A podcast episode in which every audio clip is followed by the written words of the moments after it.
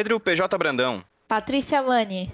Guilherme Lourenço. Davi Ferreira. Gabriel Pinheiro. E esses são os nossos pitacos sobre Vingadores Guerra Infinita.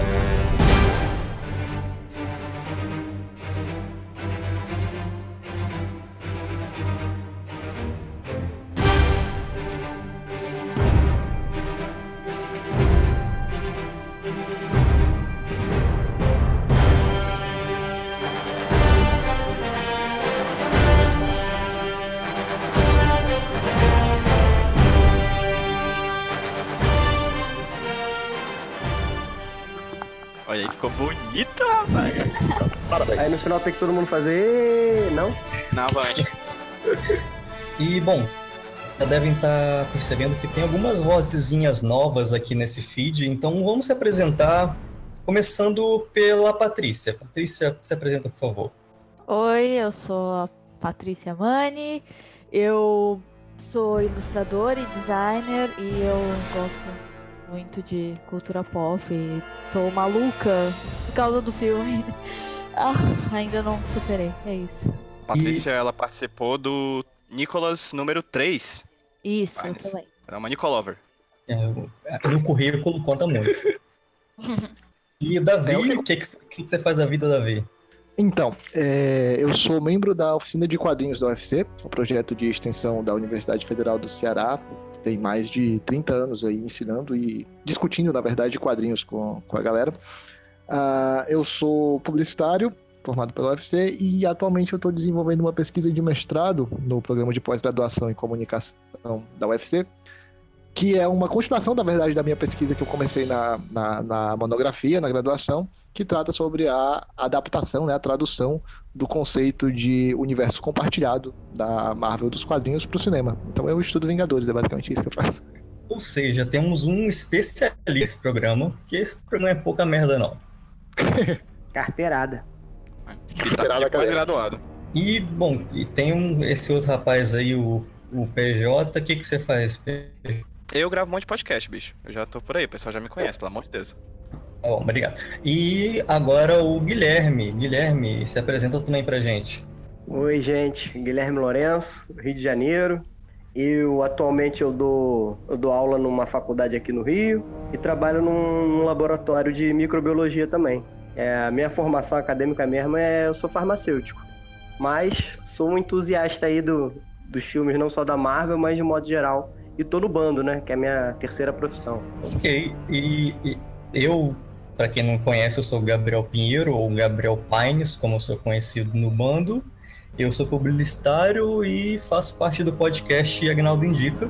E a gente tá tá essa equipe muito gabaritada aqui para falar sobre o filme mais recente dos livros. Então, já fica o aviso aqui para os ouvintes: esse podcast tem spoilers, todos os spoilers possíveis do Vingadores e alguns filmes da Marvel.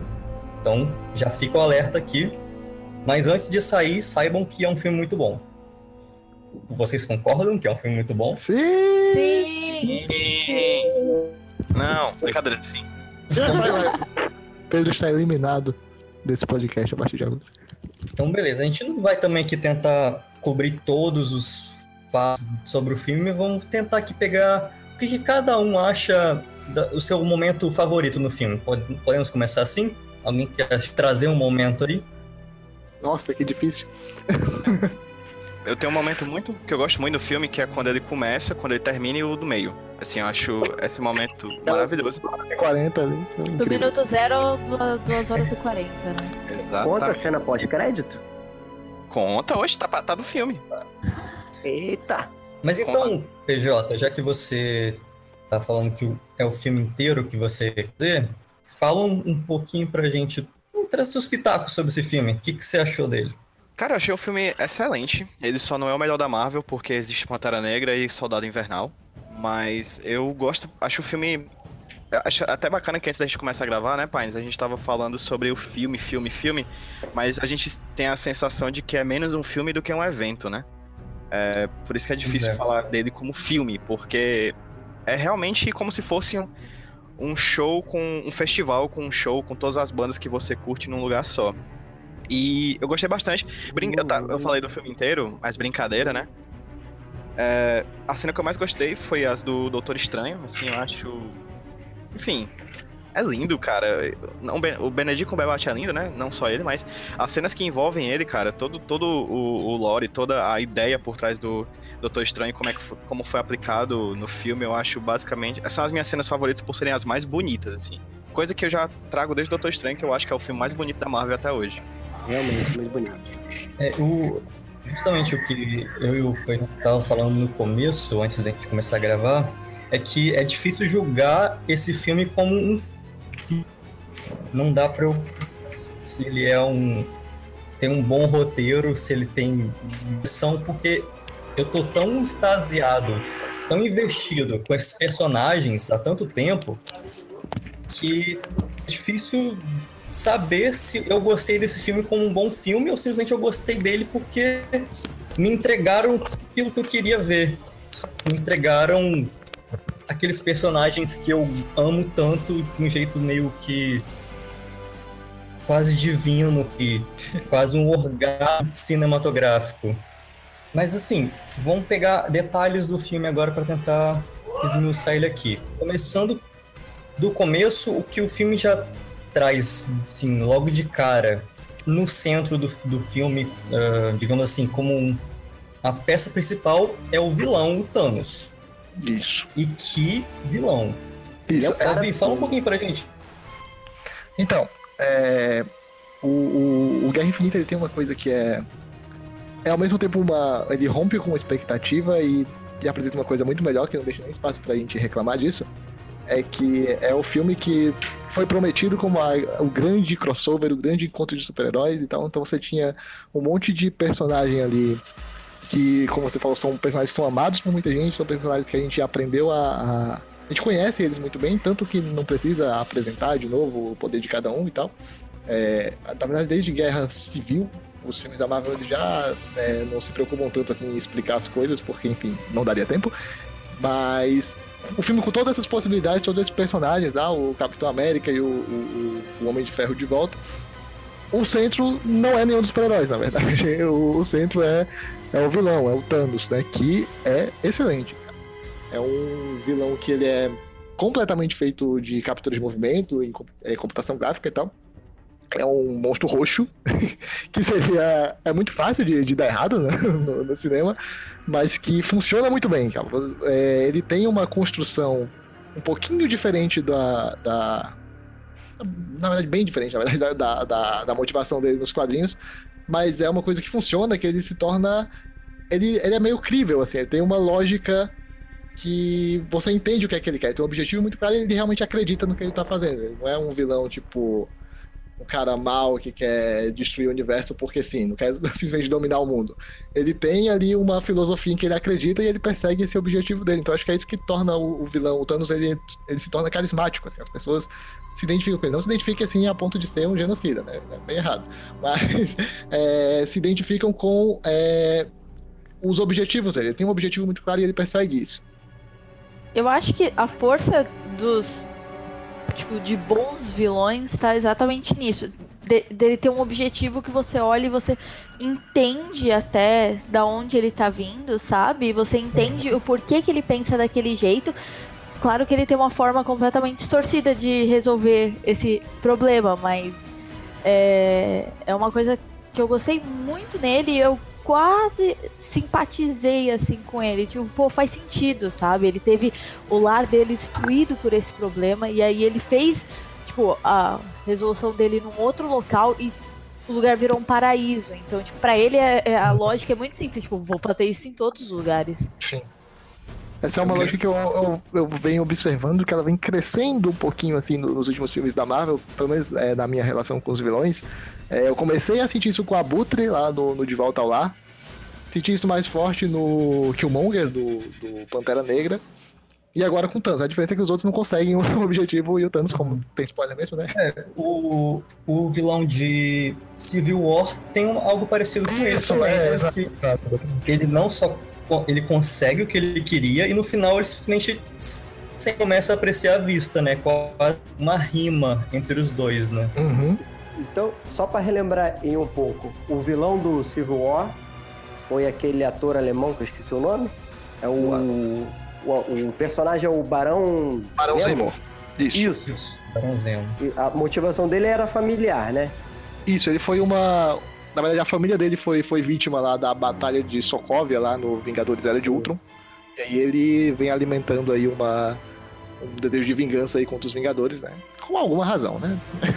Sim. É, quem vinga os Vingadores. Quem vinga os Vingadores? Mas ele é o, tipo, é o vilão que ele tem um objetivo muito específico e uma força de vontade muito grande. Algo que eu, que eu admiro muito no Vingadores agora também é como o filme ele é redondinho nisso de... Ele, ele apresenta as gimmicks dele, que são as pedras, e vai até o final nisso, fecha e, e resolve. O, Sim. ele, ele poderia cumprir e, acabar metendo o pé pelas mãos, como alguns filmes da DC acabam fazendo. Mas ele é bem simples e resolve, faz o que ele tinha que fazer. É porque se for analisar, tipo, friamente, assim, a, a, a estrutura, é tipo, o Thanos quer encontrar as joias. Ele encontra. Acabou. É basicamente isso. Exatamente. Sim. E mais assim, voltando um pouquinho sobre a, a motivação do Thanos, eu acho que ela é tão real, assim, que eu acho que ela é real, assim como eu acho que a do Killmonger é real, porque eu acho que elas trazem é, uma questão que, assim, todo mundo já pensou nisso, sabe? Todo Sim. mundo já pensou em fazer isso. O Thanos, cara, é o tipo da coisa, tipo, todo mundo já pensou igual o Thanos no, dentro de um ônibus lotado, saca? Tipo, todo mundo. Até quem tá ouvindo agora o Pitacos no ônibus lotado, tá pensando, Passa, caramba, passa do metade ponto, pessoas passa do ponto. né? Se metade dessas pessoas aqui tivessem, enfim, sido extintas, eu estaria tão mais tranquilo, eu estaria sentado. Todo mundo já pensou isso. Né? E o Killmonger é a mesma coisa, assim, a ideia da Revolução Armada, ela é muito sedutora, né? Tanto que existem várias hashtags depois do, do Pantera Negra que era Killmonger was right, né? Killmonger estava certo, né? Porque, enfim, a- geram, são vilões que têm uma identificação com a gente, né? Por mais que a gente não faça o que eles fazem, são identificações muito próximas do que a gente pensa pro mundo. É, eles têm uma lógica, na verdade. É, é- porque você, você tem a ideia do vilão, aquele cara que realmente vai ser um, um antagonista e tal. E nos filmes da Marvel isso isso era muito intensificado, principalmente no- nos primeiros filmes, né? Nas duas primeiras fases, principalmente, que o vilão tinha aquela função muito clara de ser o trampolim pro herói. A partir do momento que você já tem os heróis estabelecidos, minimamente, você pode e deve, na verdade, é trazer vilões que sejam mais interessantes, até para poder explorar outros, outras questões do herói, confrontar o herói com, com algo que seja muito mais, mais profundo do que esse cara é o monstro bom, esse cara é o, é o, é o heróizinho do bem, entendeu? Acho que o que me assusta no, no Thanos é que no final, quando ele consegue o que ele queria, ele não vira um ditador, ele não vira um, um genocida sádico. Ele simplesmente alcançou o que ele queria e descansou. A todo momento, as motivações do Thanos estão claras. Inclusive, ele passa por um arco dramático, assim, que eu particularmente acho meio fraco a, a relação dele com a Gamora no filme, mas é honesto, tá ali exposto e, e, digamos que estruturalmente funciona. No final, ele, ele descansa, ele simplesmente se vê satisfeito com o que ele fez. É. Não sendo algo horrível. Com relação a essa, essa relação aí que você pontuou com a, com a filha dele, com a Gamora. Realmente eu também não, não senti essa profundidade que deveria ter sido mostrada. Não sei se antes no Guardiões da Galáxia teria espaço para isso. Até porque no último Guardiões da Galáxia essa questão de, de pais e filhos foi abordada, né? Mas eu não sei se daria tempo deles pegarem isso antes ou se teria muito sentido.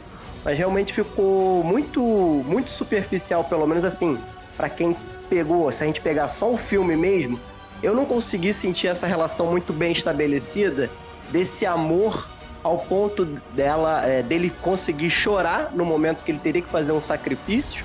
Não consegui sentir. Eu senti o peso da cena, realmente uma cena até que quando vocês perguntaram um dos momentos favoritos, tal, talvez de repente eu falaria esse mais um outro. Realmente é uma cena assim que me, me mexeu um pouquinho comigo, mas eu não consegui ver essa relação antes, essa profundidade dessa relação do Thanos com a Gamora ao ponto dele ser, é, da gente conseguir perceber que ela seria a coisa amada da vida dele. Mas eh, te falar que no momento que ocorreu a cena que falou que ele precisava sacrificar é, que ele mais amava, eu, tipo, na hora eu já putz, Gamora, Gamora vai morrer. Porque não sei se foi por causa da cena que aconteceu um pouco antes, ela, tipo, matou ele e tava chorando, sabe? Eu sei que ela odiava ele, mas ela tipo, foi a pessoa que criou ela. Então, é uma relação muito conflitante e eu gostaria muito que tivesse sido mostrado um pouco mais disso, mas, né, já tava bem longo o filme, então acho que não dava uhum. para colocar mais tempo. Mas essa relação entre os dois foi uma coisa que é, eu queria ver mais, sabe? Porque foi na, nessas duas cenas, tanto dela matando o fake Thanos e quanto ele jogando ela pra obter a joia, eu que tipo, gente, tipo, eu fiquei pensando como que foi a relação deles, cres dela crescendo com ele e tudo mais, sabe? Tipo, como que ele agia com ela. E aí eu fiquei pensando paralelamente com a Ai, como é o nome dela? Jesus. Nebulosa? Isso, obrigada. Então, tipo, por que que tinha essa diferença? É, eu fiquei questionando todas as coisas. Infelizmente, eu não sei se a gente vai ter isso, né? Mas eu não sei, eu, eu gostei muito, na verdade, de mostrarem uma vulnerabilidade nele emocional dessa forma, sabe? Sim, eu jamais imaginaria ver lágrimas saindo do, dos olhos do, do Thanos.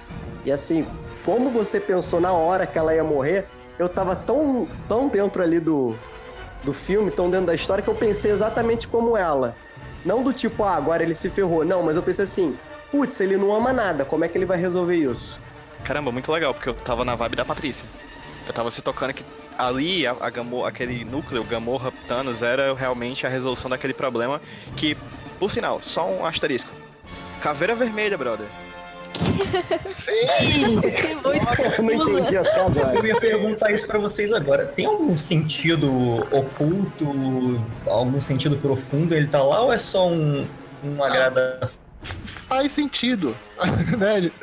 Porque, na verdade, lá na aparição que o Caveira teve no, no, no MCU, que foi no Capitão América, o primeiro Vingador. E ele tá naquela. É um, é um objetivo mais ou menos parecido com o Thanos, né? Que é pegar a joia, no caso ele quer o Tesseract. Uh, no, no finalzinho lá, na batalha final, ele, ele é transportado, né?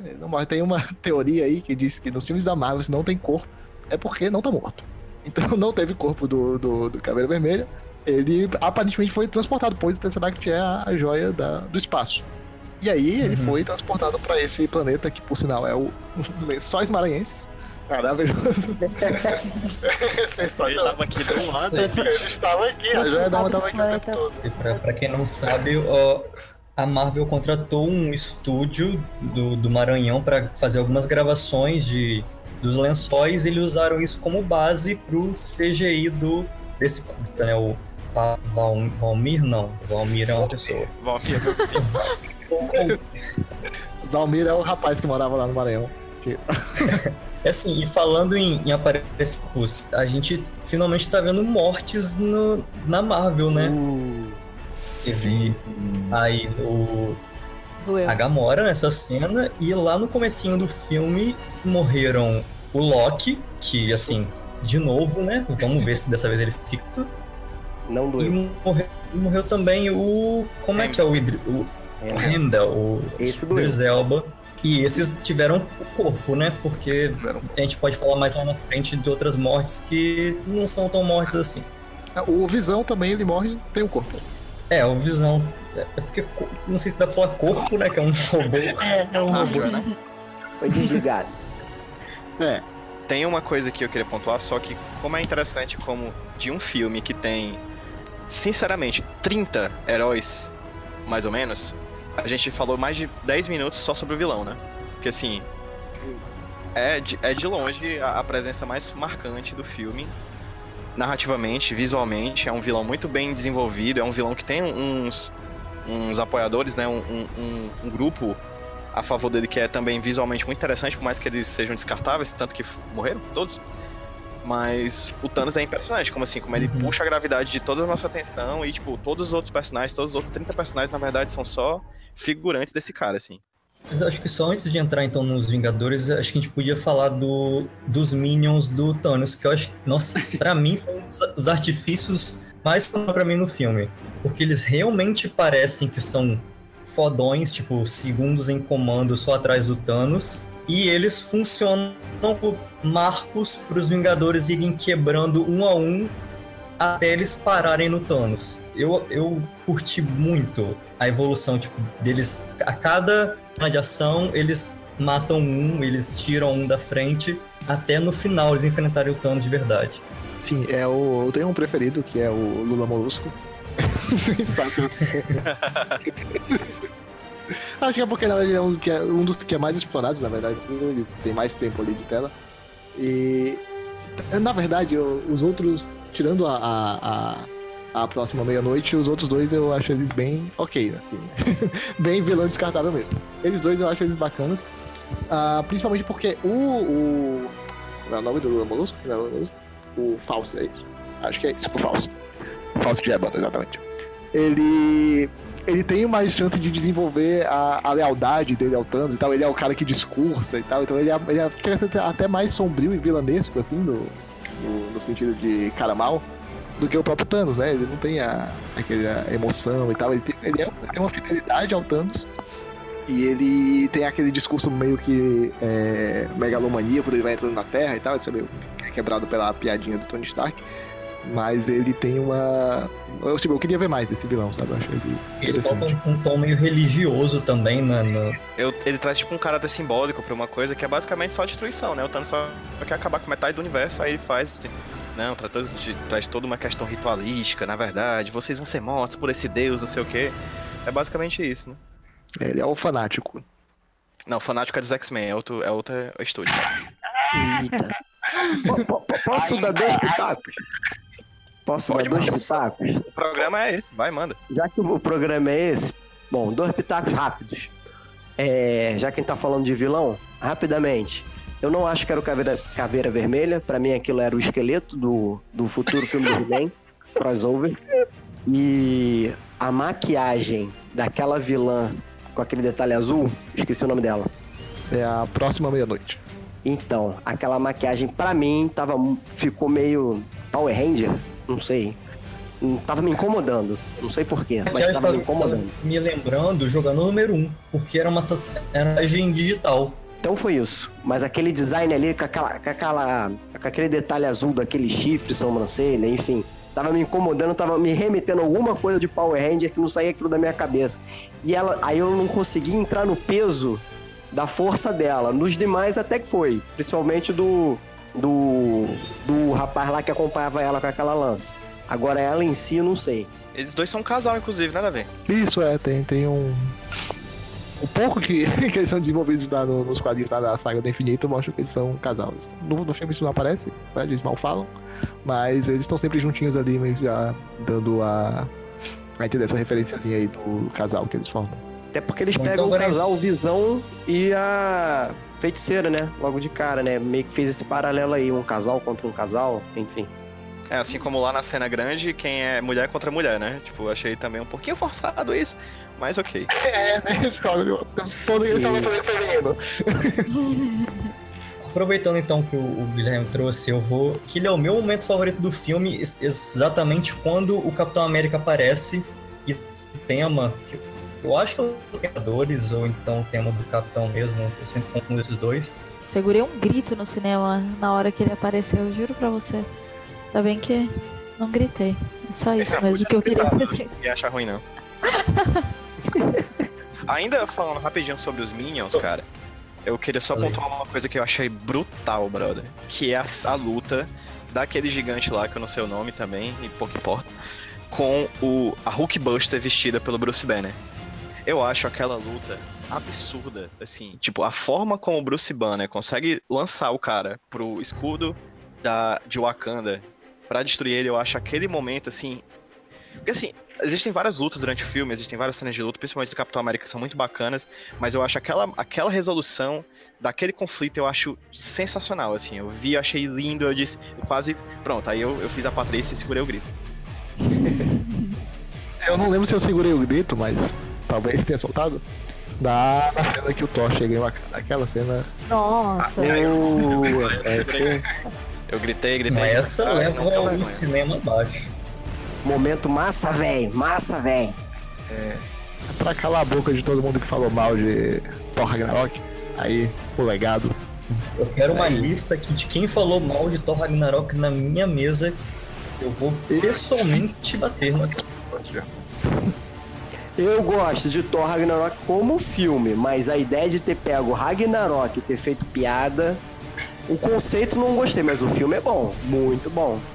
Patrícia tá calada, eu acho que ela não gosta.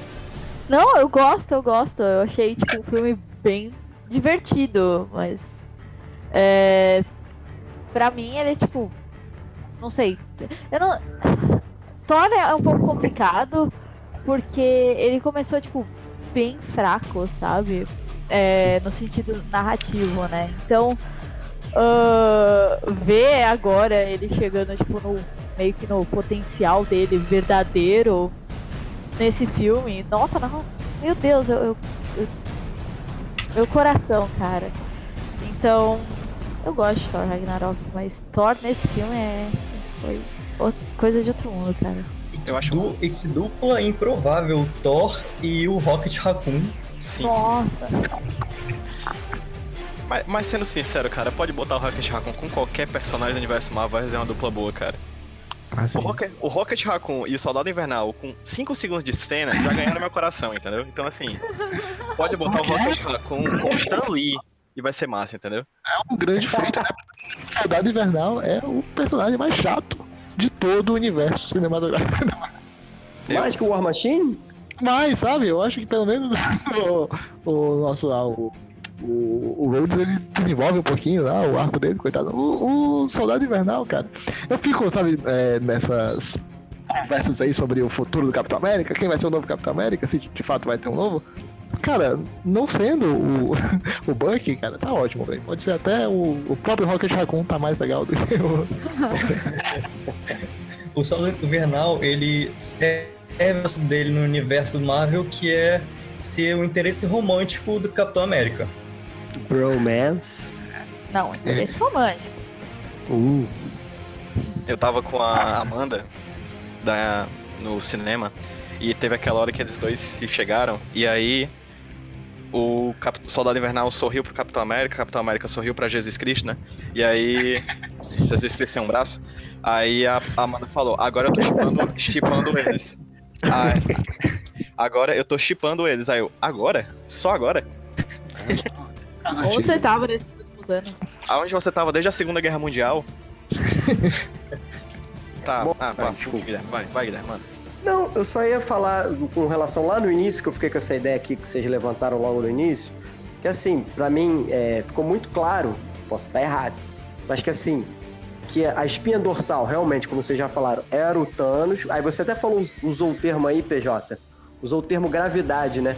E o que, o que ficou na minha cabeça foi exatamente isso: o Thanos, um eixo central, e o resto dos núcleos girando em volta daquele nosso, sei lá, Sol, vamos dizer assim, daquele planeta que seria o planeta Thanos, que é a grande força do filme, e os, e os, os núcleos iam girando em, em torno dele, ao redor dele, como se fosse uma grande roleta. Tá entendendo o que eu quero dizer? Perfeito, sim, sim. Ah, e, e é isso, acho que o, o filme se chamasse também Thanos, não ia ter problema nenhum, tava, ia estar corretíssimo, e não Vingadores. Porque na real o filme é sobre o Thanos, né? Assim, se você for pensar que ah, os outros filmes contam sobre a história dos heróis, nenhum herói teve sua história contada aí, foi o Thanos. Então é, é o filme dele, sabe? É, tem É, flashback anos. Exatamente. Então. a- só repetindo o que eu falei, é, é isso que torna o filme tão, tão, tão incrível. E, tipo, na realidade, isso até torna ele um pouco diferente do que eu imaginava que seria, sabe? Porque a gente tá acostumado com essa questão de, sei lá, tipo, focar tanto, tanto nos heróis. é, toda hora e falar deles, etc, que que eu imaginava que ia ser um pouco disso nesse filme, mas não com, não sabia como iriam fazer com tantas pessoas diferentes.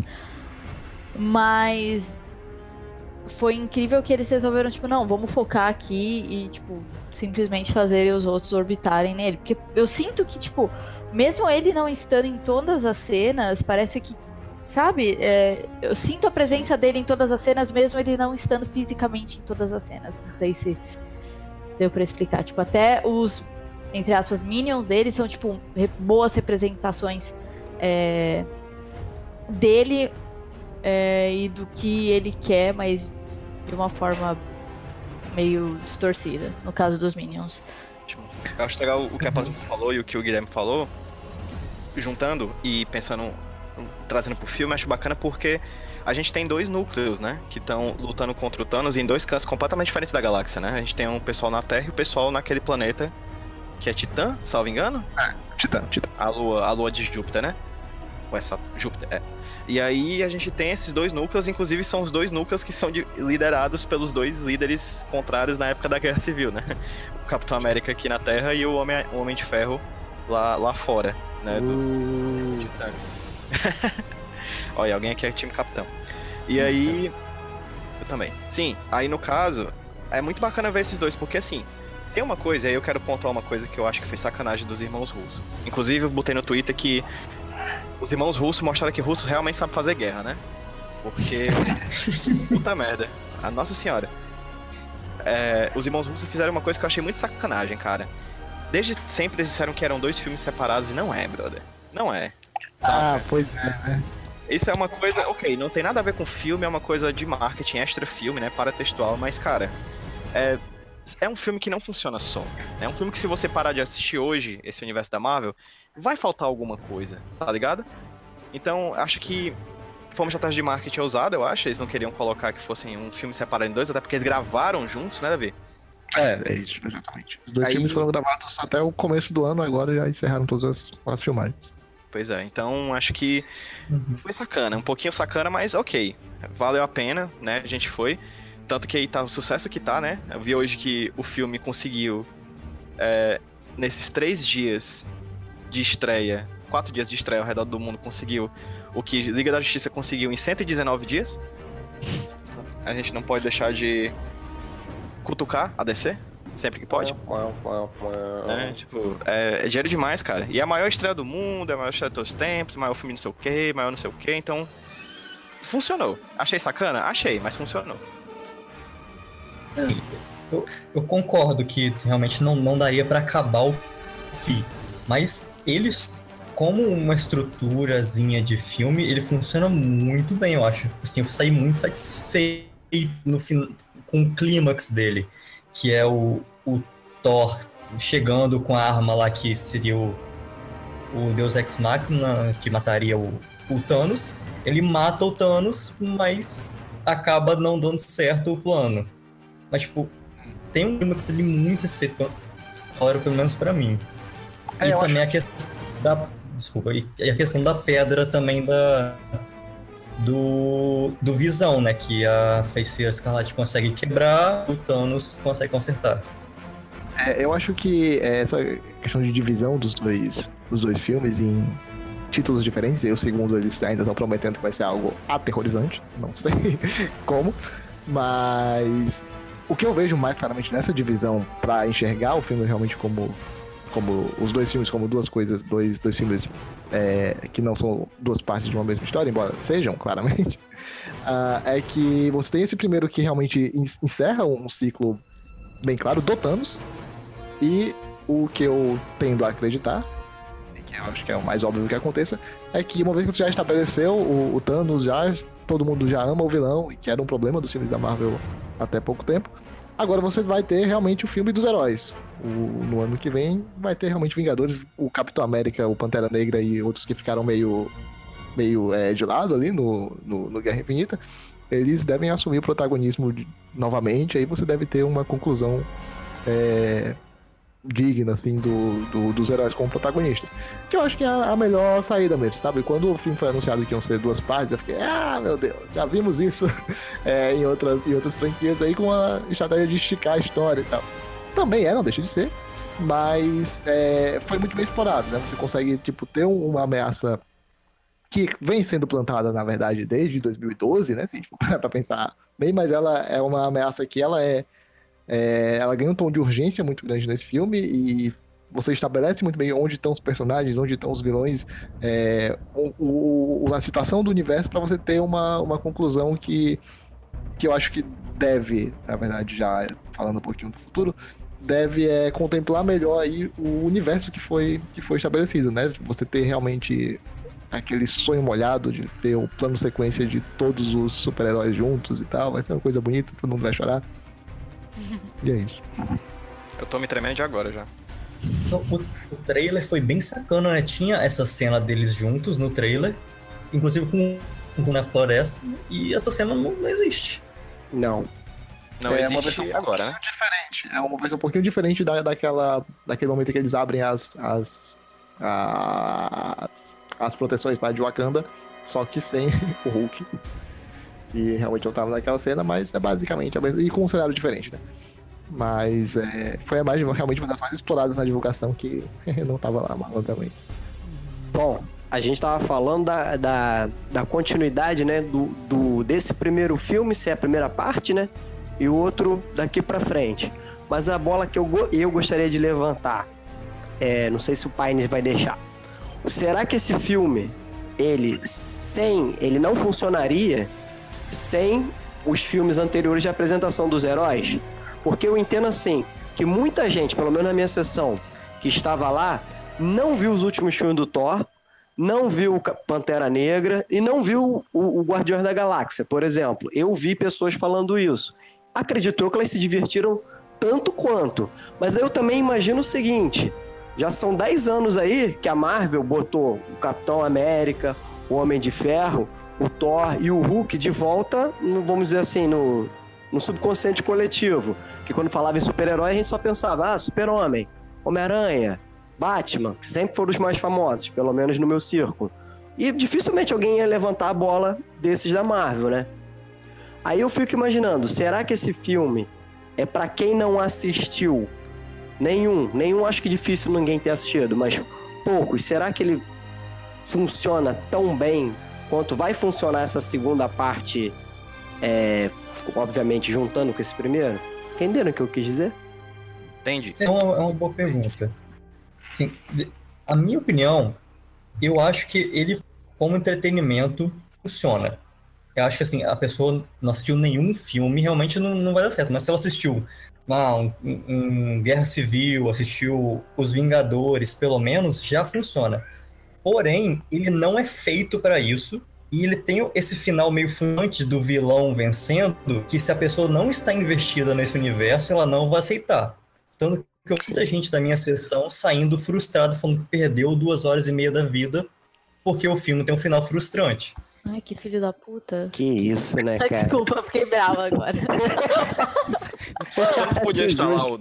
A podia instalar os dedos e apagar das Tipo, pessoas. esse filme, ele, ele toma esse risco de que realmente o, o assistidor de cinema não vai gostar desse final, mas ele toma esse risco porque ele sabe que ele tá investido nesse universo assim, porque sabe que tem um próximo. Eu acho que a Marvel ganhou é, é, terreno para poder fazer coisas assim depois de ter feito vários e vários filmes em que você tinha realmente uma preocupação de ter uma apresentação. O primeiro Vingadores, na verdade, se for comparar, uh, ele também é um filme que se passa, eu acho que uh, quatro anos depois do início lá do universo compartilhado da Marvel. São os cinco filmes que se passam antes dele, mas mesmo assim, quando ele vai mostrar a primeira cena do Homem de Ferro, do Capitão América, do, do Thor, ele se preocupa um pouquinho em apresentar minimamente quem são esses personagens, até porque eles não conhecem uns aos outros, então uns, uns e os outros personagens vão fazendo as vezes do público que talvez não conheça. Enquanto eles vão se apresentando, o público que não conhece vai aproveita e embarca junto. Uh, isso também acontece um pouquinho no, no Era de Ultron e tal, quando você tem aquela apresentação já da equipe toda lá no começo, ó, esses são os Vingadores. Uh, mas chega um tempo que, uma hora, na verdade, que eu acho que primeiro fica difícil fazer isso é, no, no É filme com tanto personagem, com tantas. Se você for comparar com o quadrinho, é até simples, na verdade, mas enfim. Mas com já com uma história já estabelecida. E talvez não seja necessário, principalmente, porque se você for pegar em termos de números. Ok, o, primeiro filme, o, o filme, todo filme, na verdade, sempre é o primeiro filme de alguém. talvez ah, muitas pessoas que vão assistir o Guerra, o Guerra Infinita agora não pode realmente nunca ter visto nenhum filme da Marvel, ou não ter visto todos e tal, ou não, ou não conseguir diferenciar o que tá e o que não tá integrado no, no universo compartilhado. Mas eu acho que a ideia toda do filme como um evento, como uma conclusão de uma saga, ela foi muito bem construída é, nesses 10 anos, sabe? É, é, um tiro que a gente já conhece ele, a, a Marvel, a gente sabe que ela não vai jogar totalmente no, no escuro, sabe? Qualquer coisa mais ousada que a gente possa identificar na fórmula Marvel, ela não é ousada. Os caras sabem muito bem o que estão fazendo. Então, quando eles fazem, principalmente o Guerra Infinita agora, que não se não se não se limita a apresentar muitos personagens, mas como você falou, você tem é, cenas, principalmente as cenas cômicas e tal, são cenas que funcionam, mesmo que você não conheça nenhum, nenhum é, dos personagens, você entende mais ou menos ali é, minimamente qual é a, a, personalidade deles e tal, mas você não entenda como eles chegaram até ali. Mas o, o filme ele explora muito bem sabe? Ele consegue é, ter camadas. Tem uma camada do, do entretenimento mais simples, assim, para quem não conhece nada, vai, vai assistir o filme do Thanos, né? Você vai realmente conhecer o Thanos ali. Quem já conhece vai acessando as camadas do, dos outros personagens, do, do, do, universo, do universo em si. Acho que isso é uma coisa que a Marvel tem feito desde do, dos primeiros filmes, na verdade, sempre tem essa preocupação tanto de agradar o fã de longa data como o fã que está chegando agora. E em Guerra Infinita, como todos os outros aspectos, isso é elevado a uma potência aí muito maior. Mas então agora falando de tomar riscos e acho que já indo para o final, o filme com o Thanos chegando no, no plano dele metade da população, inclusive metade dos heróis. Não seria mais honesto ou, sei lá, mais dramático se o filme matasse esses heróis em combate? Pelo menos alguns deles? Hum, tipo. Eu acho que isso eles não fizeram isso ainda porque vão fazer no próximo. Eu também acho que assim. é. o Vingadores 4 vai ser o, o abatedor. Okay. Não sei se vai morrer essa galera toda pra ser abatedor ou não. É, eu acho Mas... que América. Ou o Capitão ou, ou o Homem de Ferro, um dos dois. Acho que os dois. Sim. É. Se não os dois. Eu vou ser é... sincero. A gente podia fazer um bolão aqui para as pessoas que a gente é, cobrarem a gente no ano que vem para saber quem é que morre, certo? Eu vou dar os meus chutes, beleza? Vai. Capitão América, Homem de Ferro e Thor. Você acha que são os três Puts. que morrem? Mas aí acabou os Vingadores. Não, mas aí tem novos. Amigos da Justiça! acho que é. Vai, Paty, quem é que tu acha que vai morrer? Uh, eu acho que esses três e talvez o Hulk. Vale, meu Deus. E. Hum, deixa eu pensar. Tô pensando quem que tá vivo, né, agora, mas. Então. Sobrou, né? Rapidão. É, não, rapidão. É, porque eu li em algumas matérias que, que eles falaram que todas as mortes nesse filme iam ser permanentes.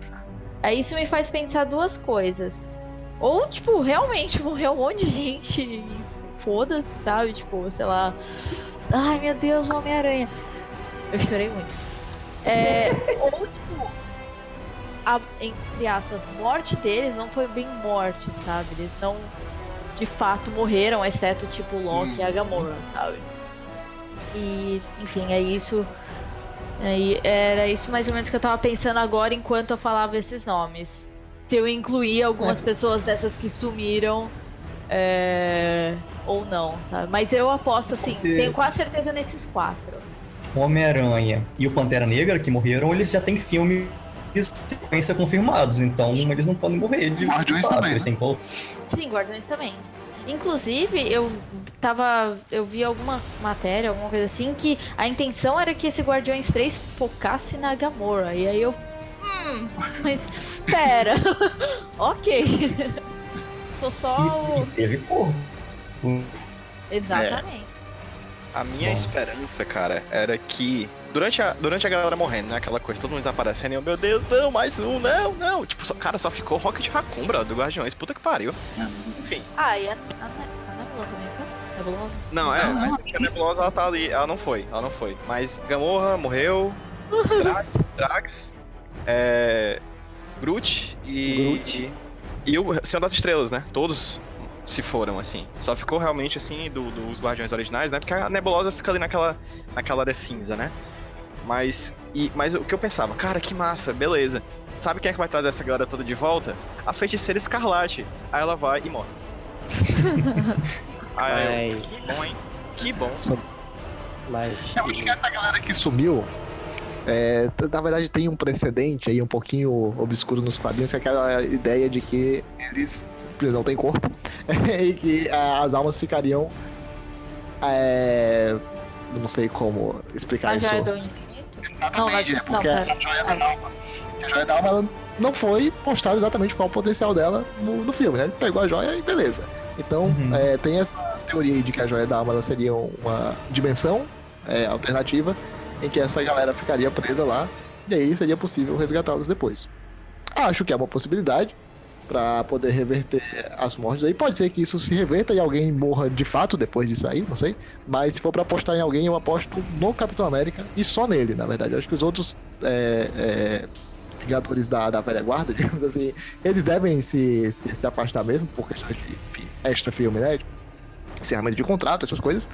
Mas eu acho que, a- apesar das ousadias, pequenas ousadias, a, a Marvel ainda não mataria, tipo, os três principais personagens, assim, no, no filme só, né?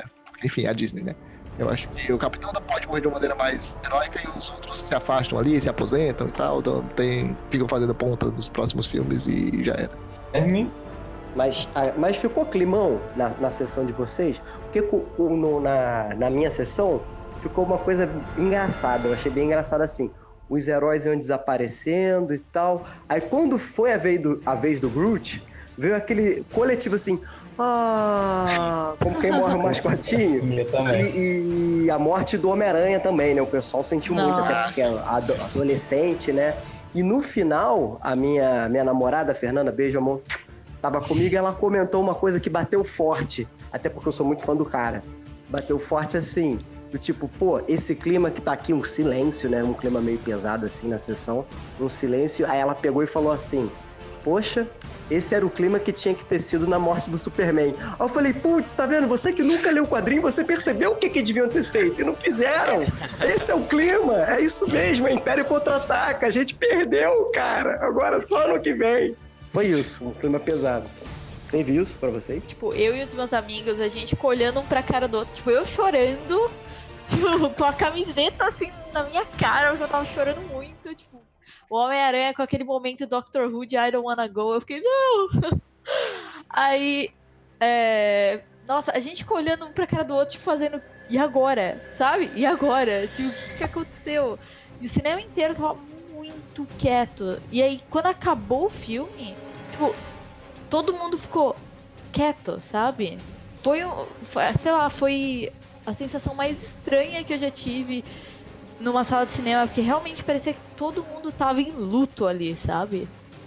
Foi alguma coisa que eu nunca vi no cinema, tipo, no sentido, tipo, eu estar no cinema e ver tanta gente, assim, triste, sabe? Chocada, incrédula com o que acabou de acontecer. Tipo, como assim eles simplesmente eliminaram metade dos Avengers? Brother, Mas- criança, tinha criança na sala. Eu fiquei, gente, as crianças, as crianças estão como? Vai querer Mas Guilherme, você não falou quem você acha que morre. Ah, eu acho que ou, ou o Capitão ou o Homem de Ferro. Pô, vocês botaram uma galera aí, gente. Se assim acabou, acabou os Vingadores, se morrer todo mundo vocês falaram. Ah, eu, eu falei esses quatro porque eu acho que uma galera volta, sabe? Não sei como, mas eu acho que uma galera volta. Eu acho que, tipo, esses quatro são os ah, mais que estão, tipo, saco cheio. Assim, talvez o Tony Stark não morra, ele só apareça, tipo, dê uma de Nick Fury e apareça, tipo, aqui e ali. Mas. Ah, com certeza eu acho que o Hulk, o, o Thor e o Capitão América. Tony Stark talvez só se aposente, vire pai. Sei É, com Davi que eu não vou ter coragem de matar muita gente. E pra mim quem morre é o Dark, só ele. Porque ele tá. Ele começou esse universo, ele tem que ter um final muito digno. Final heróico. Exato. Fazer que, Bom, fazer que nem a gente, nova acho gráfica, que- não, a, no- a fazer que nem a nova HQ do, do Thanos que saiu recentemente, que é Final Infinito. Achei bonito. Exatamente. É a definição de quadrinhos de super-herói, na verdade. É, exatamente. Sim. Só uma última pergunta. Trilha sonora, vocês curtiram? A, a- a Ana Luíse falou que ia puxar meu orelha. Não falasse da trilha sonora do Alan Silvestre. Então, é, há um tempo atrás, eu acho que há um, um ou dois anos, não sei o quê, é, um canal de cinema muito conhecido no YouTube, o Everything is a Painting. Every Frame a Painting. É isso, Every Frame is a Painting. Eles fizeram aquele vídeo lá que viralizou, falando que a trilha sonora dos filmes da Marvel não é uma trilha sonora memorável. É uma trilha sonora que as pessoas não conhecem e não, não reconhecem. Eu acredito que os executivos da Marvel assistiram esse vídeo e decidiram que em Guerra Infinita eles iam mudar isso. E de fato mudaram, na minha opinião. Desde o primeiro trailer, na verdade, eu nunca tinha é, ouvido a trilha dos Vingadores. E é porque eu já escutei, já escutei essa trilha várias vezes, vendo as cenas para poder escrever a dissertação. Mas eu nunca tinha escutado essa trilha de uma maneira tão marcante quanto foi a partir do, momento, do início da, da, da, da divulgação de Guerra Infinita. E aí no filme isso também, a, a trilha volta em alguns momentos, principalmente nas, nas cenas do, do, do Capitão América. E, e eu acho que ficou, sabe? Tipo, pelo menos aquela. Tem, tem as outras canções do, do filme, que são, são é, principalmente a, a tema, tema dos, dos Guardiões que aparece ali. Eu gosto também do, do que eles fazem, não necessariamente com a trilha sonora, mas com a mixagem de som ah, durante a, a, a batalha do Thanos em Titã, que eles baixam quase, quase que, que desaparecem ali com o fundo musical, mas ele ainda fica assim bem tenso. Isso é uma coisa que também me chamou a atenção. Mas principalmente a trilha do Alan Silvestre, ela ficou. é, eu acho que ela se tornou icônica. Tem alguma galera falando é, nas redes sociais aí sobre o Guerra Infinita, o, o potencial dele pro, pro futuro do cinema, como um marco e tal, comparando com o, o- o Império Contra-Ataca, comparando o Thanos com o Darth Vader e comparando, consequentemente, a trilha sonora icônica com a trilha sonora icônica do, do, do Star Wars. Eu não gosto de, de, de exaltar tanto assim o meu objeto de pesquisa, porque ele é meu objeto de pesquisa, mas eu acho que é uma possibilidade realmente. É, então, tem que ter. Mas eu acho que é uma coisa que com o tempo a gente pode confirmar isso ou não. E que realmente a gente está diante de um, um filme que pode realmente ficar como um marco da, da, na cultura pop no cinema. Com certeza vai ficar. Pelo menos o universo cinematográfico Marvel, eu não tenho dúvida de que, de que sim. Já é, né? Já é, já é. Mas esse filme é. É porque é difícil quando a gente compara assim, com o Império Contra-Ataca, que já mora no coração. Mas que realmente, se você for pensar em um, em um equivalente é, contemporâneo, claro que tem toda a questão do hype e tal, isso tem que ser, tem que ser descartado. Mas é, é um filme que tem potencial pra isso, sabe? Ele tem talento pra isso, Rogério. Eu não tenho muito o que falar sobre a trilha sonora, não, porque eu tava trancado demais com a imagem, mal ouvi a musiquinha. Eu Ah, eu só- também. Eu gostei um pouquinho das variações, assim, que me marcava naqueles momentos mais lentos, vamos dizer assim, mais tristes e tal. Eu gostei dessas variações, que desde o trailer já vinha, né?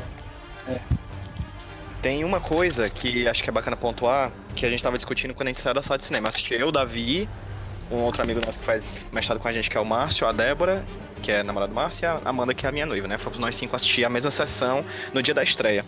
E uma das coisas que a gente mais pontuou, que a gente mais gostou no filme, é que, não falando tanto da música, mas falando principalmente da parte visual, os irmãos Russo, eles emulavam muitas vezes os movimentos de câmera e os próprios enquadramentos que os diretores dos filmes faziam nos filmes solos de cada personagem, tá ligado? Tipo, nas cenas do Guardiões da Galáxia, a câmera é muito, é muito parecida com a que o James Gunn usa, a- as cenas, as, as, as piadas, enfim, o roteiro se assemelha muito, enfim. Tenta emular aquele, aquele pedaço de filme, emula o que a gente vê no Guardiões. O do Posso Doutor Estranho, rapidamente? por favor, manda. Teve o zoom no Rocket Raccoon, que foi muito parecido, né? Uhum. Sim, Aquela sim. hora que ele começa a gerar com o Thor. Aí tem Isso, aquele- exato, aquela cena que ele fica todo deformado no Guardiões 2, né? Isso. Isso, no, no- nos- nas cenas do Doutor Estranho são as câmeras mais doidas, são câmeras que viram de cabeça pra baixo, são câmeras que giram, câmeras que vi- viajam que nem no filme do, do, do, do Doutor Estranho, né? As cenas do Capitão América são as cenas deles próprios, né? Dos próprios irmãos russos. É, dirigiram o 2 e o 3, né? O, Soldado Invernal e o Guerra Civil, então são câmeras que parecem bastante com aqueles usam as cenas rápidas, os cortes rápidos das cenas dos- das lutas mais corporais. Então, assim, é, eu acho que eles são muitos. É, é muito bacana isso, porque eles estão de fato. é, tipo, costurando 10 anos, 18 filmes, né?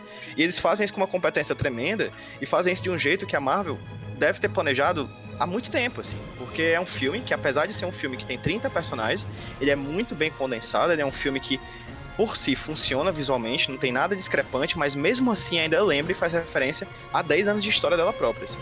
É, é incrível, assim. É um, é um trabalho... Deve ter sido um trabalho danado, assim. Eu não queria ter sido os irmãos russos, a menos na parte de ganhar o salário. A glória que- e a fama.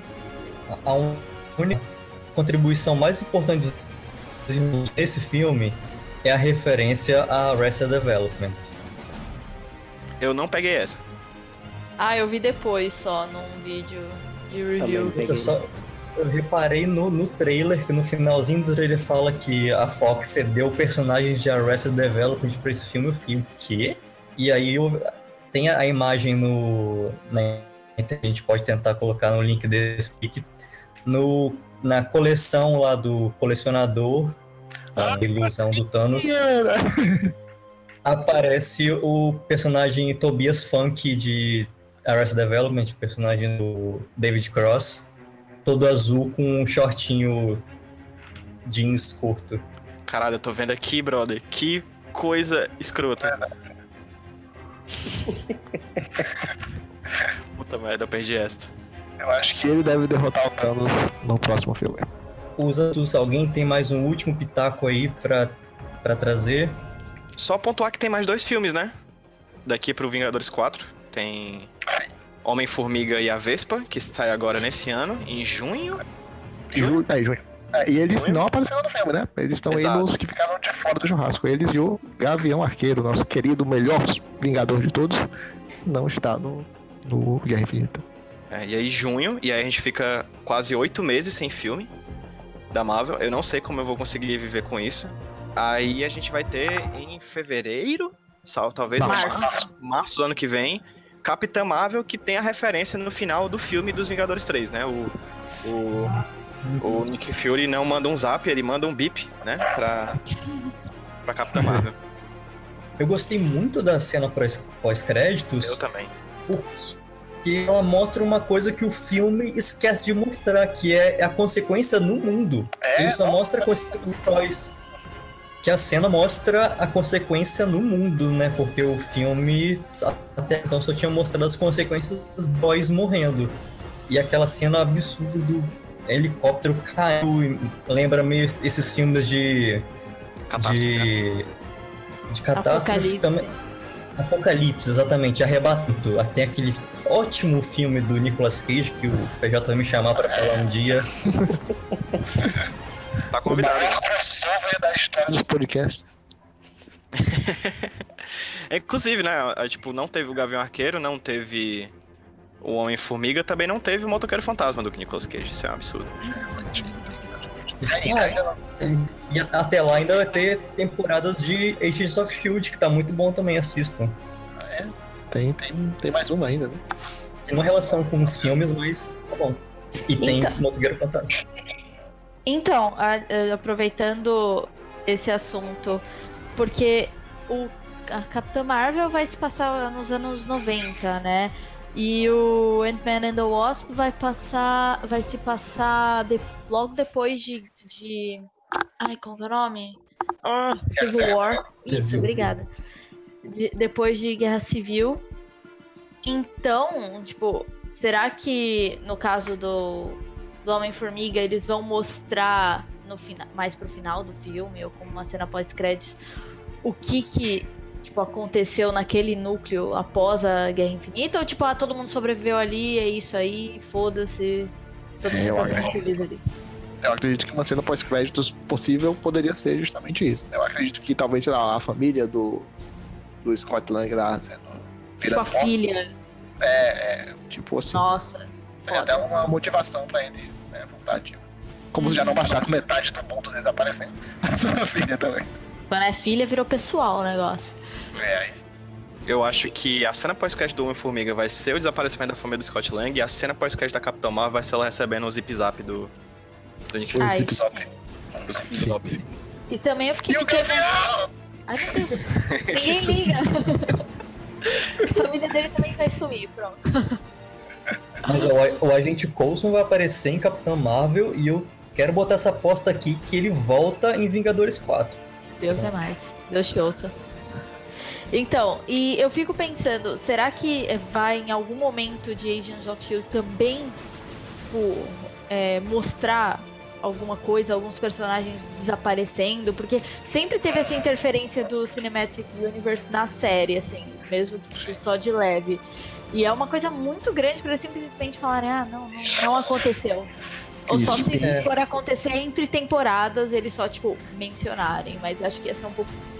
Saiu um episódio Preguiçoso. e antes de estrear e teve uma, uma citação de leve. Um personagem falou: Você tá vendo o que tá acontecendo em Nova York? Então aquele episódio se passou no comecinho do filme.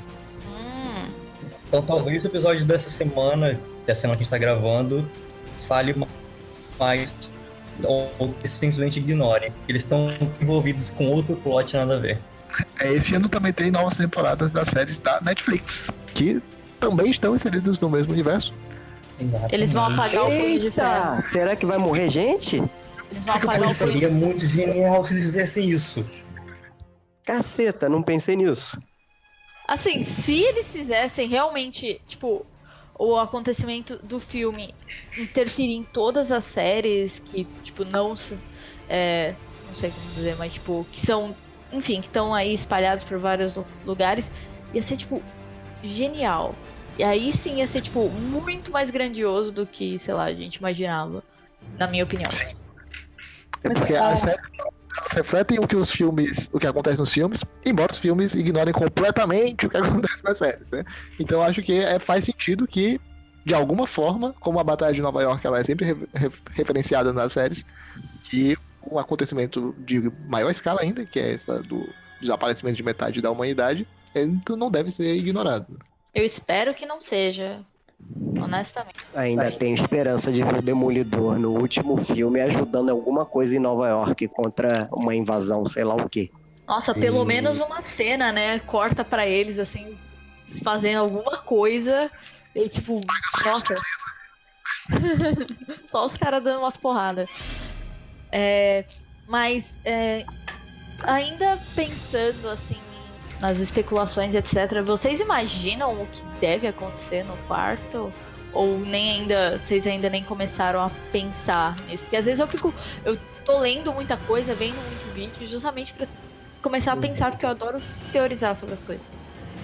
É, eu penso na Capitã Marvel, claro, né? Que ela já foi anunciada, mas eu tenho medo também dela aparecer como um Deus Ex Machina. Tipo, ah, a solução pra tudo é Capitã Marvel. Ela vai resolver tudo. E aí, ok, ó, deixa que eu cuide disso. Tenho um pouco de medo, do mesmo medo que eu tenho do, do Adam Warlock, por exemplo. Eles são personagens que ainda não, não apareceram, que não fazem parte ainda da, da, da saga que está sendo contada, e eles serem os grandes responsáveis pela resolução do conflito. Isso eu acho que não deve acontecer. E se acontecer algo que vai me deixar muito chateado, fica aí. Mas eles têm que ser inte- integrados de alguma forma, né? A- principalmente a, a capitã que já tá confirmado. O Adam Warlock ainda não tá confirmado se vai aparecer ou não no Vingadores 4.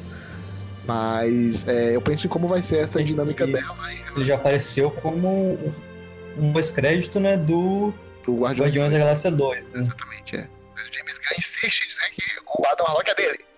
não sei como é que eles vão fazer isso. Fala, Guilherme, antes de a gente acabar. Só uma coisa então, Gabrielzinho, pra fechar, ponto fraco. Que eu não aceito um Hulk cagão. Eu não aceito um Hulk com medo. O Hulk é pura, pura raiva. Eu não aceito que ele tenha tomado mais palmadinha na bunda e não tenha saído do quarto porque ficou com medo do Thanos. Tudo bem, ele tem medo do Thanos, mas do- da outra galera ele consegue bater de frente numa boa. É, eu senti essa, esse aspecto do, do Hulk mesmo. Ele sentiu muito medo por, pela primeira vez na vida, ele ter levado um sabacu. Uma voadora, uma, uma O dentada de que três seria dedos. um sabacu? É que cearense. É cearense, isso. É bem cearense. Ah, tá. Depois mando um- um- uma pesquisa no Google. Mas, cara, a primeira vez que ele leva, assim, eu acho que doeu mais do que deveria. Ele É. ficou, ele ficou realmente tocado. Isso, porque o Hulk que a gente tá vendo agora, ele é um Hulk que desenvolveu uma- uma personalidade lá durante os dois anos que ele ficou lá em Sakar. Que é uma personalidade muito é, egocêntrica, digamos assim. Né? O cara ele era Infantil. adorado. É infantil, exatamente. Ele é mimado e tal. Então, ele não é um guerreiro assim. Tipo, ele tava lá de boa e tal. Ele ajudou o Thor porque, enfim, tinha que se juntar com o Thor no Ragnarok, beleza. Mas eu entendo, sabe? Eu, eu não, não me incomoda tanto assim o Hulk. Eu, eu gosto, inclusive, da dinâmica dele com, com o com Bruce Banner, né? aquela coisa médico e monstro, que é a inspiração do personagem. É Os ótimo, é ótimo. Mas eu acho que ele vai ter seu momento aí de surtar aí no, no- no próximo filme. Então. A- aproveitar, puxar o ponto fraco que eu achei do filme. Cara, o CG falha em alguns momentos, assim, muito decisivos, assim.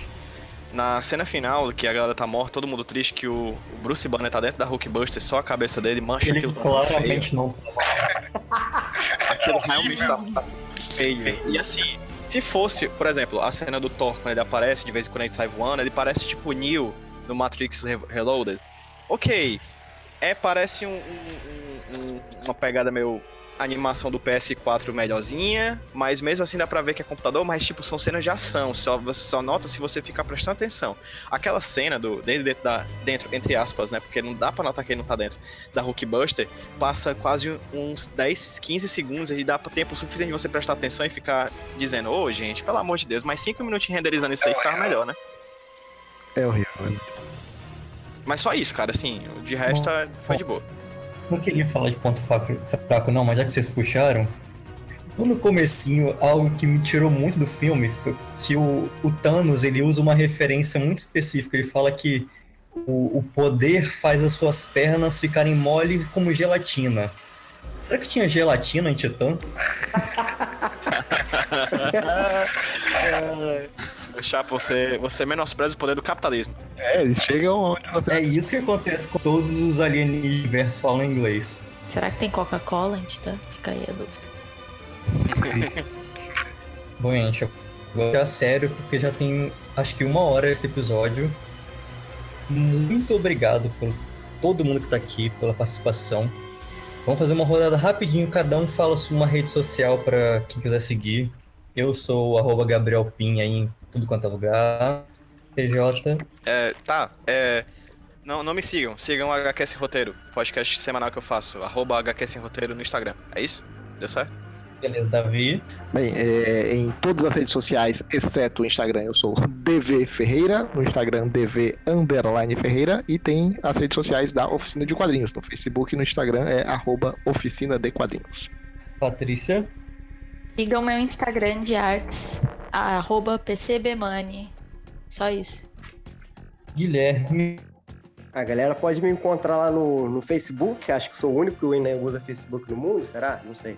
Como Guilherme Lourenço mesmo. E no Instagram, eu sou Gui Underline Lourenco 84. Pra vocês verem meus gatos, meus cachorros e meus pitacos. Então é isso, vamos dar um tchau tchau coletivo agora. Tchau! Tchau! Tchau. Tchau, aí, valeu, valeu, galera. Tirando pó também. Tchau. Guaranteed